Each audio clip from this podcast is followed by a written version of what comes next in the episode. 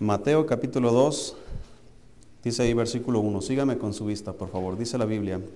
Cuando Jesús nació en Belén de Judea, en días del rey Herodes, vinieron del oriente a Jerusalén unos magos, diciendo, ¿dónde está el rey de los judíos que ha nacido? Porque su estrella hemos visto en el oriente y vinimos a adorarle.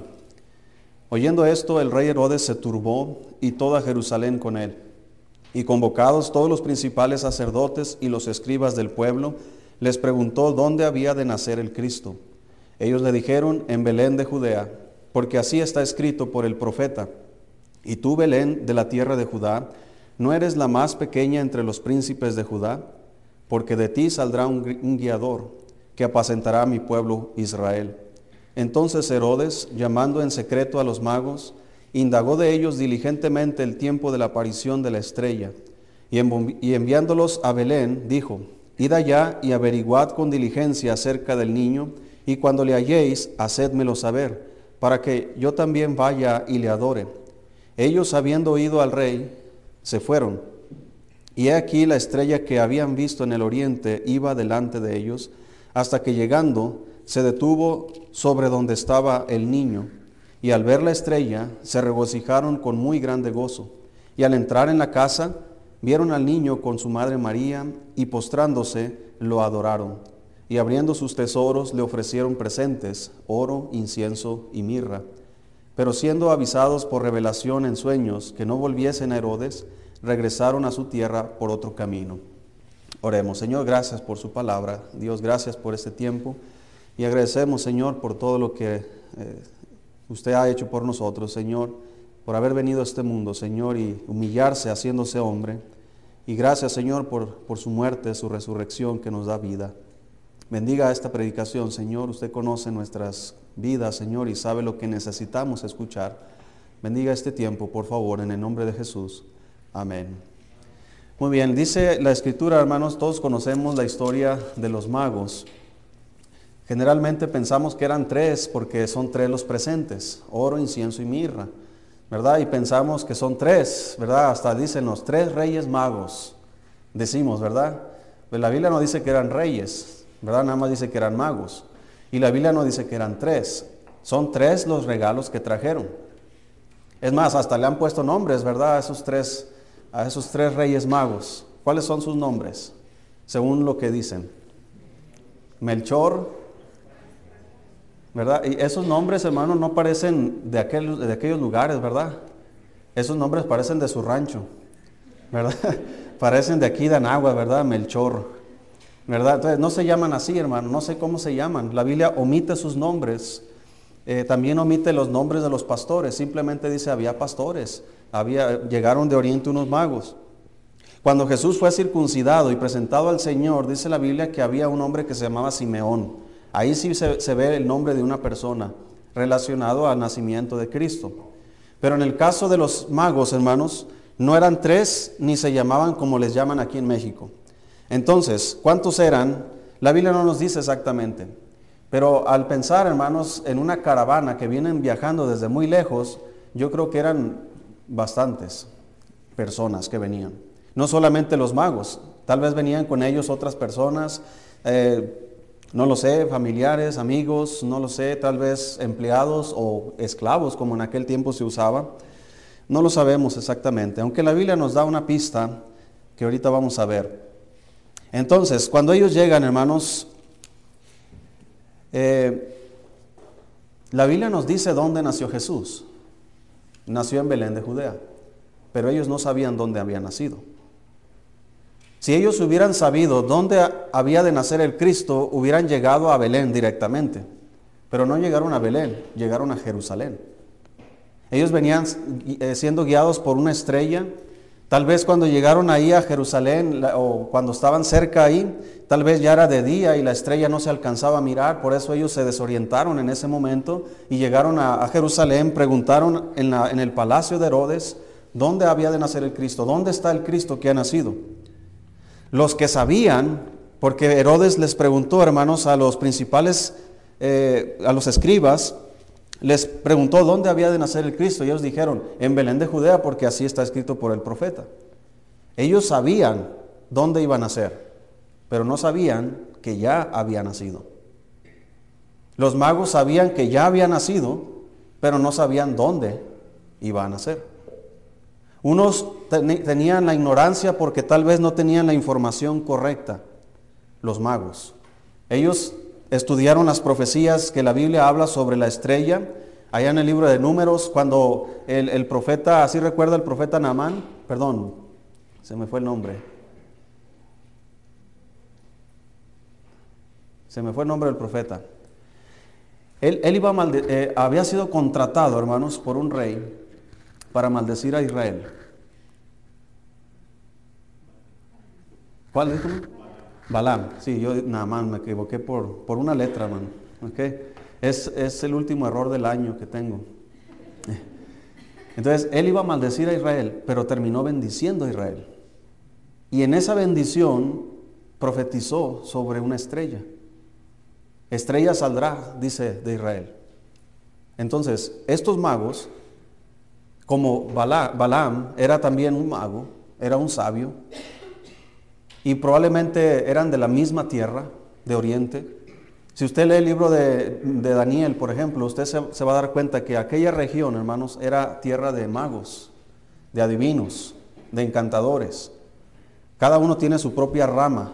Los magos hablan de aquellos que estudian los astros, ¿verdad? Y que tienen entendimiento en todo lo que tenga que ver con el cielo. Ellos estudiaron aquellas profecías porque tal vez porque aquella profecía dada por uno de aquellos lugares había sido fascinante para las personas que estudiaban las estrellas. Tal vez desde que sabían que iba a salir una estrella que iba a guiar, ¿verdad?, hacia El Salvador, tal vez ellos comenzaron a estudiar cada año, cada año las, los cometas, las estrellas que salían. Obviamente estos magos no son de aquella época, por lo tanto, yo creo que estos magos tenían información de estudios que se habían hecho previamente de muchos magos antes. Ahora a ellos les tocó la eh, suerte, entre comillas, porque no hay suerte, pero les tocó la bendición de ellos ser los que vieron la estrella. ¿Dónde apareció la estrella? De allá en su tierra. Ellos vieron la estrella que era diferente. Nunca antes había habido una estrella como esa. Porque todos los estudios de todos los magos de las generaciones pasadas nunca habían escrito sobre esa estrella, nunca habían dicho cómo era, qué color o qué intensidad de luz. Pero ellos lo vieron diferente, vieron sus notas, vieron los estudios anteriores y dijeron, esta estrella es diferente. Pues vamos a seguir, seguramente esta es la estrella.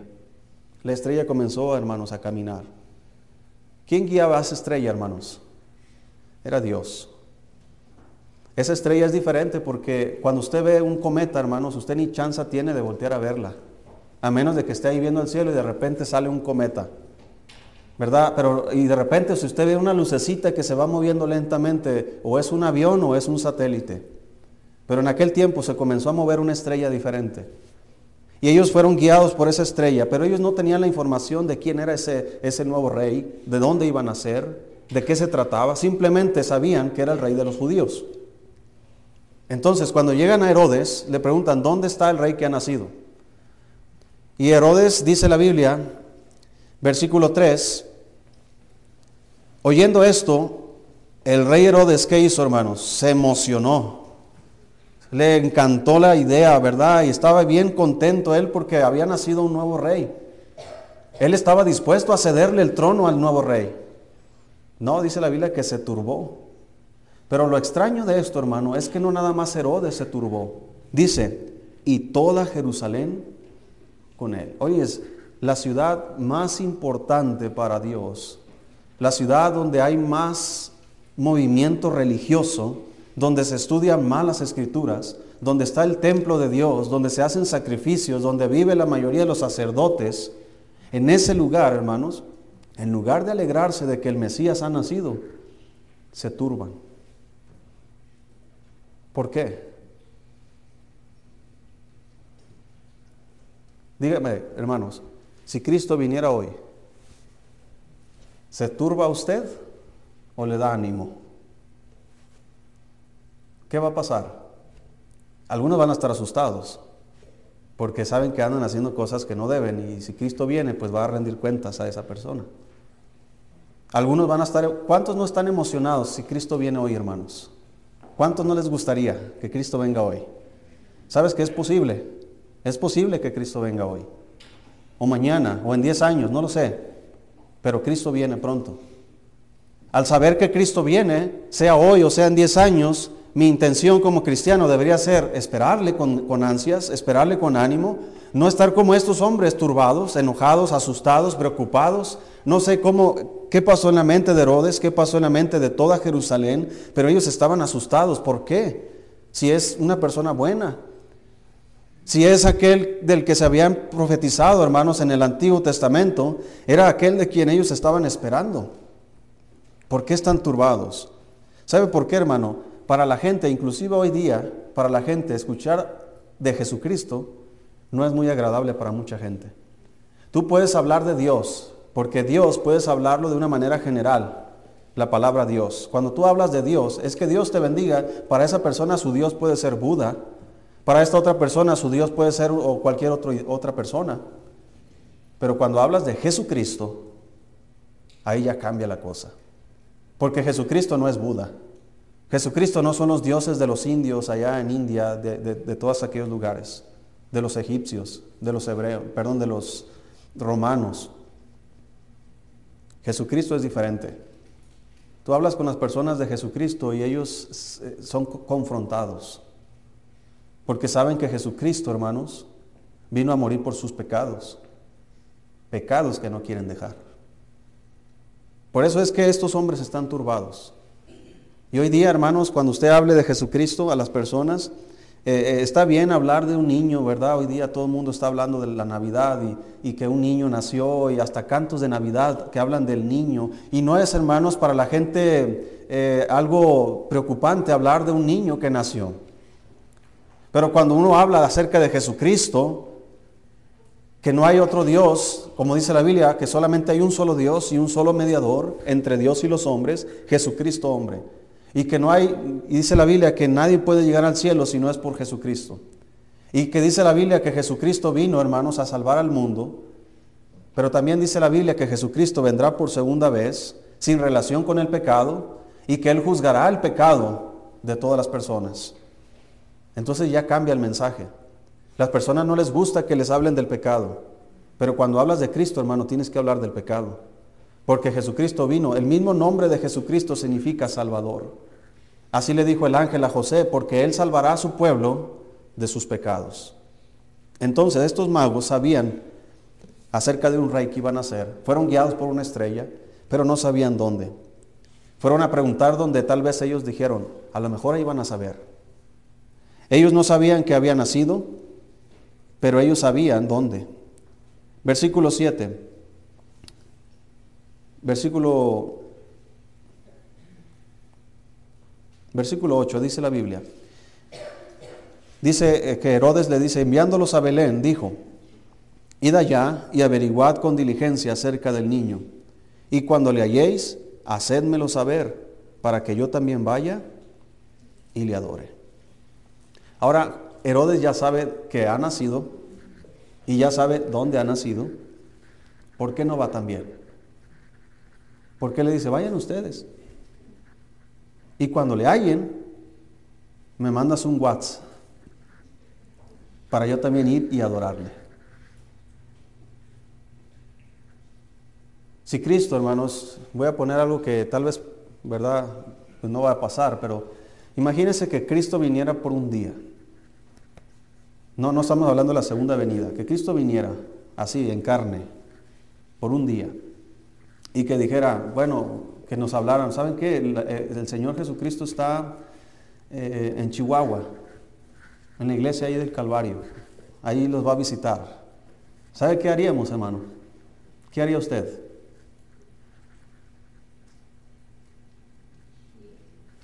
Yo iría, yo los dejaba a ustedes. Cristo viene, obviamente no va a pasar eso. Pero si Cristo estuviera aquí, hermanos, pero sabe que Cristo está aquí. Donde están dos o tres congregados en mi nombre, ahí estoy en medio de ellos, dice la Biblia. Pero ¿qué dicen muchos cristianos? Ah, para el otro domingo voy.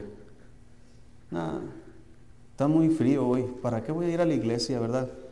Cuando no saben que el propósito principal de venir a la iglesia es venir a adorarle. ¿Verdad? No venimos aquí a mostrarnos nosotros, no venimos nosotros, no es por nosotros, hermanos, nosotros no somos la causa de esto, es Cristo. Entonces cuando venimos a la iglesia venimos a adorarle. Y estos pastores, perdón, estos, estos magos, hermanos, tienen una intención de buscar a Jesucristo. Ellos no tienen toda la información, pero ellos tienen toda la intención de buscarle. Hermano, cuando alguien tiene la intención de buscar a Jesucristo, lo va a encontrar, porque esa es la promesa de Dios. El que me busca de todo su corazón, dice la Biblia, me va a encontrar. Entonces, el problema es que muchas veces no lo buscamos de todo corazón. Lo buscamos convenientemente. Hay personas que tienen problemas y quieren buscar a Dios cuando tienen problemas. Hay personas que tienen necesidades y quieren buscar a Dios cuando tienen necesidades. Pero una vez que se acaba el problema y una vez que se acaba la necesidad, dejan de buscar a Dios. ¿Por qué? Porque solamente lo buscaron por una necesidad. No lo buscaron genuinamente. No tenían interés de adorarle, no tenían interés de conocerle. Pero estos magos nos muestran, hermanos, al menos tres cosas que podemos aprender de ellos. Cuando ellos llegaron a Belén, Dice la Biblia, versículo 9, dice, ellos, habiendo ido al rey, se fueron. Y aquí la estrella que habían visto en el oriente iba delante de ellos, hasta que llegando, se detuvo sobre donde estaba el niño. Y al ver la estrella, ¿qué hicieron, hermano? Se regocijaron con muy grande gozo. Estaban bien animados. Cuando usted viene a la iglesia, hermano, ¿usted viene animado? Yo sé que hay veces tenemos problemas, a veces hay cosas que nos preocupan, hay cosas que nos desaniman y venimos a la iglesia así. Pero se supone, hermano, que todas esas cosas se van cuando uno camina con Dios, cuando uno se acerca a Dios. Si usted tiene, hermano, falta de paz, Cristo dijo, mi pasos dejo, mi pasos doy. Así que si usted le falta paz, ¿por qué no se acerca a Jesucristo? Él le va a dar la paz que usted necesita. Si usted está desanimado, hermanos, eh, dice la Biblia, puesto los ojos en Jesús. Usted pone sus ojos en Él y usted, hermano, del desánimo se va a ir. Y muchas cosas, hermano, que pasan en nuestra vida, tienen necesidades. La Biblia dice que Jesucristo dijo, pedid y se os dará.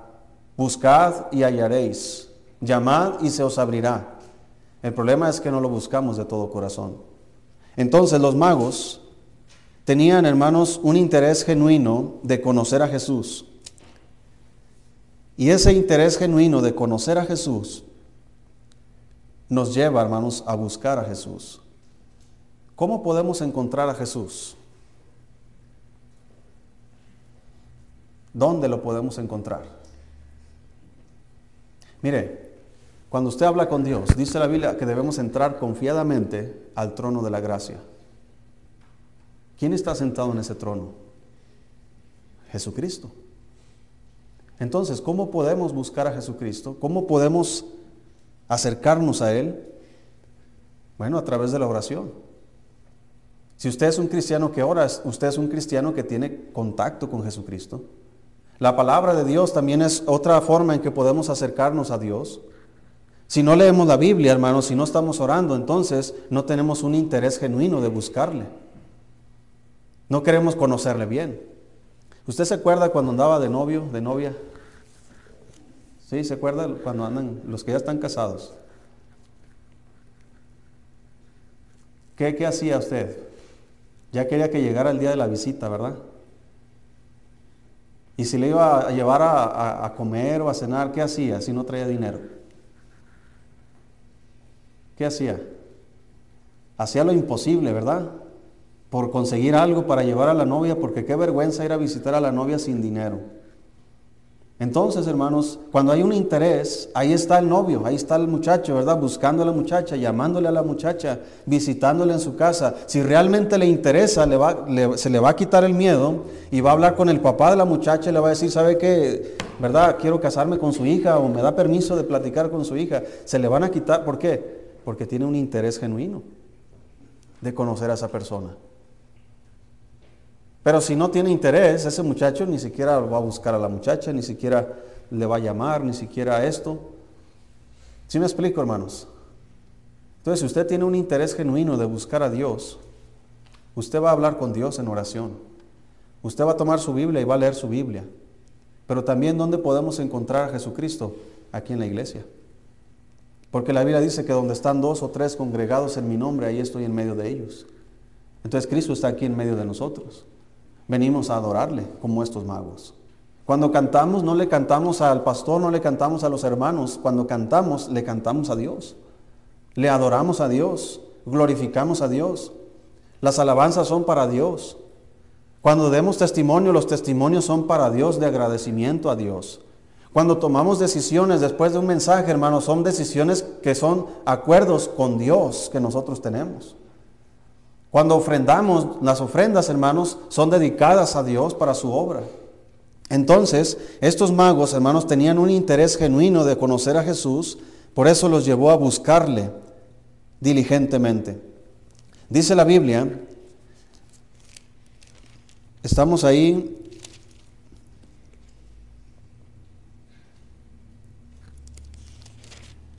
Estamos en Mateo 2.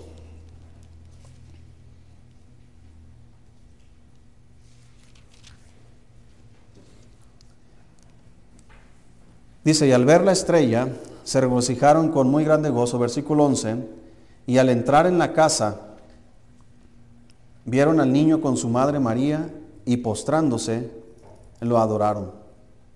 Y abriendo sus tesoros, le ofrecieron presentes, oro, incienso y mirra. Cuando ellos tienen, hermanos, un interés genuino de buscarle, de conocerle, eso los lleva a buscarle. Y un interés genuino de buscar a Jesús nos lleva a adorarle. Hay cristianos que piensan, hermanos, de una manera equivocada, que venir a la iglesia lo más importante es la predicación. Y no es cierto. La predicación nunca ha sido lo más importante. Tal vez para muchos. Para mí lo más importante es la adoración, adorar a Jesús. Ahora la predicación es importante, es muy importante. Pero yo no puedo poner una cosa más importante que otra. Todo es importante. Todo lo que hacemos. Por eso dice la Biblia que, eh, si se ha preguntado por qué decimos culto. Vamos al culto. ¿Qué es culto?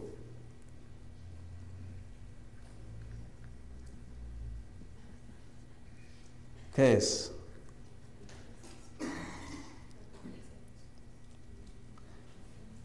Venimos a ofrecer qué? Usamos esa palabra, ¿verdad? Venimos a ofrecer culto a Dios.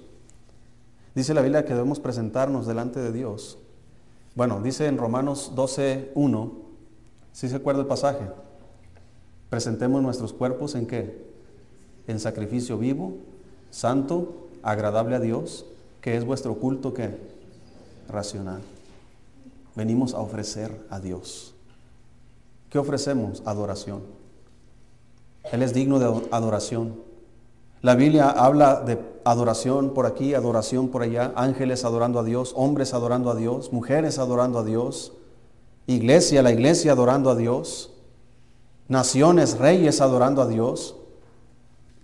Usted ve, hermanos, en el Apocalipsis, los ángeles allá arriba adorando a Dios, millones de personas que ya han partido con el Señor están adorando a Dios.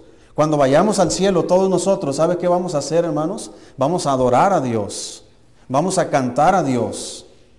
Entonces, cuando venimos a adorarle, hermanos, venimos a presentar nuestra adoración a Dios. Tal vez no sabemos cantar de una manera profesional, pero venimos a cantar con el corazón, porque la Biblia dice que nosotros como dicen Colosenses, ¿verdad? Que debemos nosotros cantar con gracia en vuestros corazones al Señor, con salmos e himnos y cánticos espirituales. Pero dice, cantando con gracia en vuestros corazones al Señor. Debemos exhortarnos unos a otros, dice, con cánticos espirituales. Entonces venimos y cantamos a Dios. Y cuando cantamos a Dios, muchas veces las letras que cantamos, hermanos, eh, nos está animando otras veces nos está retando a hacer algo por Dios. Por ejemplo, cuando dice la Biblia eh, himnos como eh, grande gozo hay en mi alma hoy. Grande gozo hay en mi alma hoy. porque Cristo me salvó. Las cadenas rotas, no sé si ya mezclé todas las, estrofas, ¿verdad? Pero está contento cuando canta Dios, hermano. ¿Qué, qué o cómo se dice, qué contrario es cuando una persona está adorando a Dios acerca de ese himno y con la cara toda amargada? Grande gozo hay en mi amor. Hasta volteando así indiferentemente. ¿Usted cree que es, Cristo es digno de ese tipo de adoración, hermano? No. Aunque no sepa cantar, usted cante con, con ánimo. Usted cante con gozo, porque no es para mí, no es para usted, es para Dios. ¿Verdad? Y, y, debemos, hermanos, tener la intención de cantar también con el corazón, de cantarle, hermano, voluntariamente. Porque Cristo es digno, hermanos, de alabanza, de adoración. Venimos y oramos a Él. Venimos y nos arrodillamos delante de Él. Cuando se termine cada mensaje, hermano, usted ah, respóndale al Señor lo que Él le habló. Si Cristo le habló algo, usted tiene que dejar un pecado, usted tiene que empezar a hacer algo bueno, usted tiene que dejar el mal, aprender a hacer el bien. Lo que Dios le haya llamado, lo que Dios le haya hablado durante la predicación, usted contéstele, haga decisiones, venga aquí al altar y, tome decisiones para Dios. No lo deje así nada más hablando, sino que debemos nosotros responder lo que Él nos dice. Eso es la adoración. Por eso los magos llegaron, hermanos, y al verle se regocijaron con muy grande gozo y postrándose le adoraron. Eso es lo que tú y yo debemos hacer. Pero también, hermanos, había un interés genuino de adorar a, Jesús y eso le lleva, hermanos, a ofrendarle. Dice versículo 11, y al entrar en la casa vieron al niño con su madre María y postrándose lo adoraron y abriendo sus tesoros le ofrecieron presentes, oro, incienso y mirra.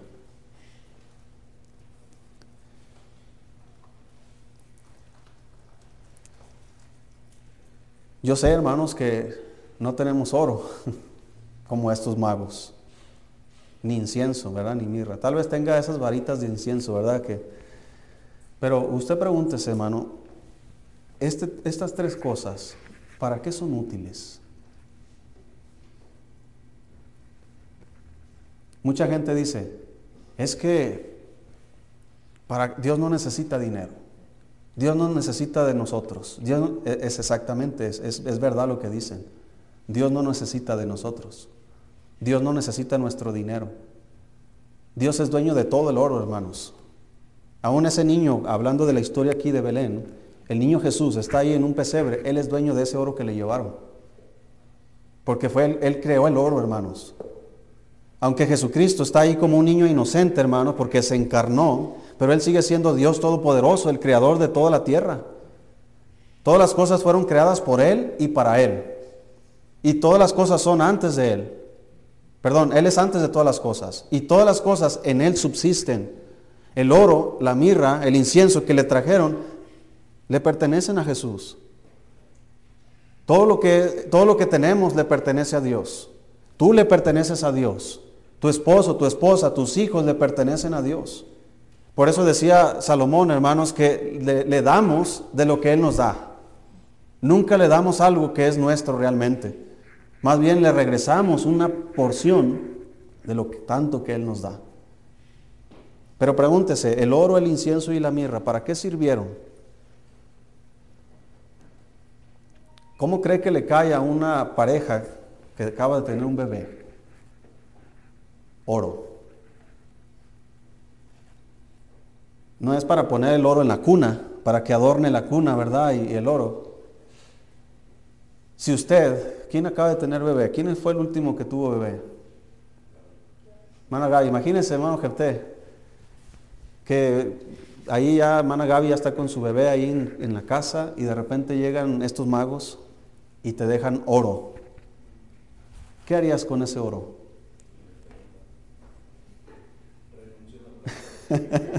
Renuncio al trabajo. De repente, hermano, jerté con dientes de oro. ¿Sabe qué haría yo, hermano? Yo voy y lo vendo, lo intercambio. Porque criar a un bebé, hermanos, ¿Se requiere qué? Recursos, pañales. No sé en aquella época cómo lo hacían, ¿verdad? Pero pañales, comida. Hay que criar un bebé. Entonces José y María, ¿verdad? Hicieron uso del oro, del incienso y de la mirra para criar y mantener a Jesús. O ellos mismos también.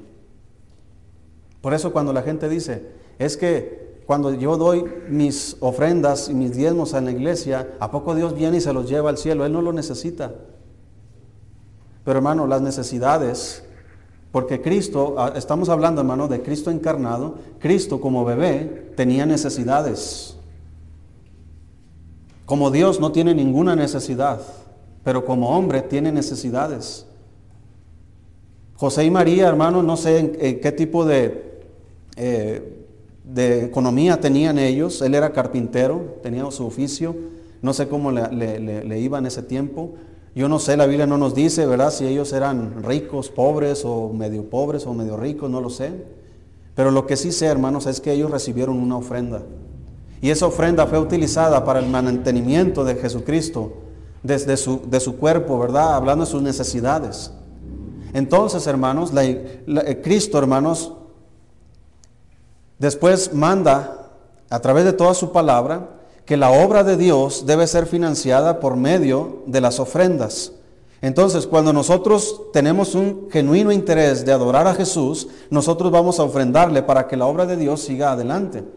Hermano, nosotros ofrendamos para que la palabra de Dios siga siendo predicada en otros países. Nosotros enviamos ofrendas misioneras a otros países. Entonces, Dios no necesita mi dinero, pero Dios financia su obra por medio de nuestras ofrendas. Desde el principio fue así y hasta el final va a ser así. La obra de Dios se financia por medio de su pueblo. Cuando Dios mandó a Moisés construir el tabernáculo, Dios no le dijo, ¿sabes qué Moisés? Yo te voy a proveer. No, dile al pueblo que traigan ofrendas, que traigan oro, plata, hierro, que traigan eh, telas, que traigan pieles, que traigan madera, porque vas a construir el tabernáculo. Y Dios le dio el modelo del tabernáculo, le dio los materiales y cómo debía hacerlo. Pero ¿quién tenía que poner los materiales? El pueblo de Israel. Lo mismo sucedió cuando construyeron el templo. Dice la Biblia que David, de su propio, de su propio eh, riqueza, él ofreció mucho oro, mucha plata, madera, 50 dice la Biblia. Él no había tanto, hermano, que no tenía una cuenta específica. Y mandó al pueblo que ofrendara y comenzaron a ofrendar y ofrendar. El pueblo de Dios, hermanos, se financia, la eh, perdón, la obra de Dios se financia por las ofrendas del pueblo de Dios. Aún, hermanos, eh, una vez publiqué que estamos construyendo un templo aquí en Samalvapan y alguien contestó, publicó ahí una respuesta que decía que Dios no nos mandó a construir templos, que porque nosotros somos el templo de Dios. A mí no me gusta discutir en Facebook, así que lo que, lo que yo hice es bloquear a esa persona y borrar el mensaje. No quiero pleitos ahí. Pero ¿qué? dígame hermano, si no es más cómodo estar sentados aquí en, en este auditorio, a estar abajo de un árbol, o estar en su propia casa. ¿Cuántos de ustedes pueden recibir a todas estas personas en su casa? ¿Cuántos pueden? Todos los domingos y los miércoles. ¿Cuántos pueden? Hermano, ¿puedes recibirnos a todos? No tiene tantas sillas, no tiene lugares. Eh, eh, ¿Sí, hermana Liliana? Podemos congregarnos todos en su casa todos los domingos. No se puede. ¿Dónde vamos a atender a los niños de cuna? Ah, pues en el cuarto de la hermana Liliana, ahí los niños de cuna. En el cuarto de sus hijos, ahí va a ser la clase de los niños. Imagínense, hermano, entonces no están pensando congruentemente estas personas. Dios no nos mandó a edificar este edificio. Dios nos mandó a edificar la iglesia. ¿Sí? ganar almas, bautizar a los nuevos creyentes. Pero ¿dónde se va a reunir esta gente? Pues gracias a Dios que Él proveyó este edificio. Gracias a Dios que, que personas ofrendaron de otro país para que se edificara este edificio. La iglesia no es el edificio, hermano, la iglesia somos nosotros. Pero ¿cómo financiamos el mantenimiento de todo esto? La luz, el agua. ¿Sí me explico, hermanos? Entonces, cuando estamos ofrendando a Dios, Si pensamos como estas personas, es que Dios no necesita mi dinero, pero su obra sí necesita de nuestras ofrendas. Entonces, alguien que realmente quiere conocer a Jesús va a buscar a Jesús genuinamente. Alguien que realmente busca a Jesús genuinamente va a adorarlo genuinamente. Y alguien que le adora genuinamente, hermanos, va a ofrendarle genuinamente. La Biblia es clara y nos dice, cada uno dé como propuso ¿dónde? En su corazón, no con tristeza ni por necesidad, porque Dios ama a quién? Al dador alegre. ¿Usted cree que ellos llegaron obligados a ofrendarle oro, incienso y mirra? No, ellos venían contentos y gustosos a ofrendarle. ¿Y sabe qué, hermano? Ellos venían preparados. Ellos no llegaron a Jerusalén a buscar mirra. Oiga, no sabe dónde vende mirra, no sabe dónde vende incienso. Oiga, ¿dónde hay una casa de cambio, verdad? Para comprar, ¿verdad? Cambiar dólares por oro y poder ofrendar. No, ellos venían listos. Desde que salieron de su casa, ellos empacaron el oro, el incienso y la mirra y lo transportaron, hermano, desde aquella distancia. Así que cuando venimos a la iglesia a buscar a Jesús, a adorar a Jesús y a ofrendar a Jesús, deberíamos venir listos, preparados. No improvisar aquí, vamos a recoger la ofrenda. Ah, híjola. Y sacamos lo que nos sobra. ¿Sí me explico, hermanos? Debemos venir listos. Porque Él es digno de todo esto. Pero siempre, siempre un cristiano va a hacer estas cosas, hermano, si tiene un interés genuino por agradar a Dios. ¿Cuántos realmente, hermano, queremos agradar a Dios? Yo creo que todos. Pero hay ocasiones en, nuestras vidas que no lo hacemos bien. Ya sea por el desánimo, ya sea por cualquier otra cosa. Y lo que hacemos lo hacemos mal. Cantamos de una manera incorrecta, ofrendamos. Por eso dice la Biblia que Dios ama al alegre. A Dios le gusta que cuando demos lo hagamos de buena gana no de mala gana. Ah, otra vez el pastor ahí anda diciendo que, que lo ofrenda. Ándale para que se calle y ya no diga. Mire, hermano, yo no tengo miedo de decir esto. Si usted no tiene un interés genuino de ofrendar a Dios, no lo haga. Mejor no lo haga. Usted lea el Antiguo Testamento. Cuando Dios le decía a su, a su pueblo, ¿sabe qué? Si me vas a ofrecer eh, yo no, esta ofrenda no me agrada. Cuando vienes y me ofreces una oveja perniquebrada, ¿verdad? Enferma. No, esto, estas ofrendas no me agradan. Entonces, cuando nosotros damos de mala gana, hermano, tampoco agradamos a Dios. Dios no bendice esa ofrenda. Entonces, tu intención está equivocada. Cuando usted le adora de mala gana también, su adoración no es recibida por Dios cuando lo hacemos de una manera pues nada más para que no me vean que estoy parado ahí sin cantar. Voy a mover la boca a ver qué. No, hermano, todo debemos hacerlo con un interés genuino de agradar a Dios. Agradarle en todo. Porque esa es la voluntad de Dios. Ahora, hermanos, cuando estos magos, ya vamos terminando el mensaje, hermano. Cuando estos magos llegaron a Jerusalén, le preguntaron, ¿dónde había de nacer el Cristo? Herodes les preguntó a sus eh, a los escribas, ellos sacaron la ley, me imagino, ¿verdad? Llegaron al escritorio de Herodes, comenzaron a hojear ahí y dijeron, aquí dice el profeta Miqueas, vamos a buscar Miqueas capítulo 5. Ahí dice que iban a nacer en Belén de Judea. el libro de Miqueas. Sí existe ese libro, hermano, ¿ok? Miqueas está en el Antiguo Testamento. Daniel, Oseas, Joel, Amós, Abdías, Jonás, Miqueas. Capítulo 5. ¿Si estamos ahí?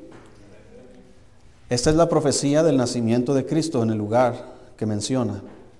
Dice la Biblia, pero tú, Belén, capítulo 5, versículo 2, pero tú, Belén Efrata, pequeña para estar entre las familias de Judá, de ti me saldrá el que será Señor en Israel, y tus salidas son desde el principio, desde los días de la eternidad. pero los dejará hasta el tiempo que dé a luz la que ha de dar a luz, y el resto de sus hermanos se volverá con los hijos de Israel. Y él estará y apacentará con poder de Jehová, con grandeza del nombre de Jehová su Dios, y morarán seguros, porque ahora será engrandecido hasta los fines de la tierra, y este será nuestra paz. Cuando el asirio viniere a nuestra tierra, y cuando hollare nuestros palacios, entonces levantaremos contra él siete pastores y ocho hombres principales. Si usted lee bien eh, aquí, hermanos, el contexto del nacimiento de Cristo menciona dos grupos de personas, siete pastores y ocho hombres principales. Así que, si usted lee el Nuevo Testamento, lo que habla la Biblia acerca de su nacimiento, hay dos grupos de personas que están rodeados al nacimiento de Cristo. Los pastores y quiénes? Y los magos. ¿Podrían ser estos hombres principales los magos que menciona? Muy probablemente. Y el número que menciona tiene un significado muy especial. Siete pastores. Ahora ya sé que eran siete los pastores que estaban velando las vigilias de la noche. Y ocho hombres principales. Ahora yo sé que eran ocho magos los que llegaron a Jerusalén. El primero de ellos, el número siete, hermanos, significa, es el número perfecto. Y el número ocho significa principio nuevo. ¿Sí recuerda que fueron ocho personas las que entraron al arca? Y con esas ocho personas Dios otra vez pobló toda la tierra, volvió a comenzar. La Biblia nos dice en Eclesiastés, echa tu pan sobre las aguas porque después de muchos días la hallarás. Reparte a siete y aún a ocho, porque no sabes el mal que vendrá sobre la tierra. Reparte a siete y aún a ocho. Reparte siete significa hazlo bien, hazlo completo. Y después a ocho vuelve a empezar. Entonces aquí lo que podemos entender, hermano, es que el único sacrificio perfecto que puede salvar a los pecadores es el sacrificio de Cristo. Ese es el único sacrificio, ni tus buenas obras te pueden llevar al cielo. Si no es Cristo, como Él dijo, yo soy el camino, la verdad y la vida, y nadie viene al Padre, no hay otra opción si no es por mí. Es el único sacrificio perfecto.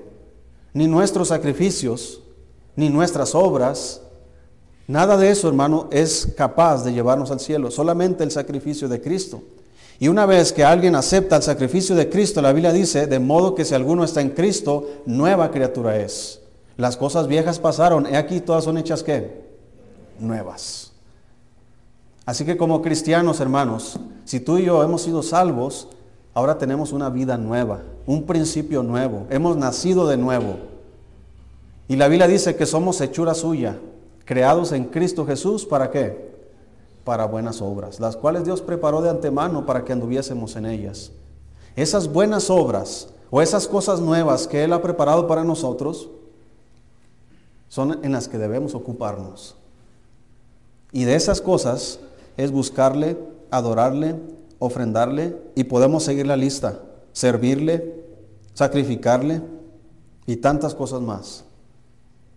¿Qué estamos haciendo como cristianos? ¿Tenemos esta, este interés como lo tenían los magos de agradar a Dios? ¿O de vez en cuando? Se puede notar, hermano, cuando un cristiano tiene un interés genuino, porque su relación con Dios es personal. No hay un intermediario humano. O sea, para que tú puedas agradar a Dios no tienes que, no, no me necesitas a mí. Yo puedo orar a Dios directamente, yo puedo hablar con Dios, yo puedo leer su palabra, yo puedo ofrendarle a Dios, yo puedo servirle a Dios. ¿Sí? No tienes que pedirme permiso ni yo tengo que pedirte permiso. No te detengas en hacer lo que es bueno, porque el que sabe hacer lo bueno y no lo hace, dice la Biblia que es pecado. Haga lo bueno, haga el bien, practique la, la santidad, practique la piedad, involúcrese en la obra de Dios. Estos magos, hermanos, la Biblia no habla nada de eso. Cuando ellos se fueron a su tierra, ¿qué cree que hicieron ellos, hermano?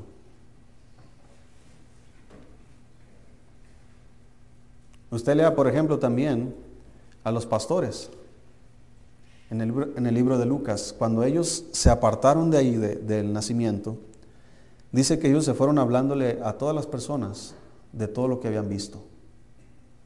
Había una mujer ahí que había sido viuda de tantos años, que siempre estaba orando en el templo. Y dice que le hablaba a todas las personas que pasaban por ahí acerca del niño. ¿Qué hacemos nosotros?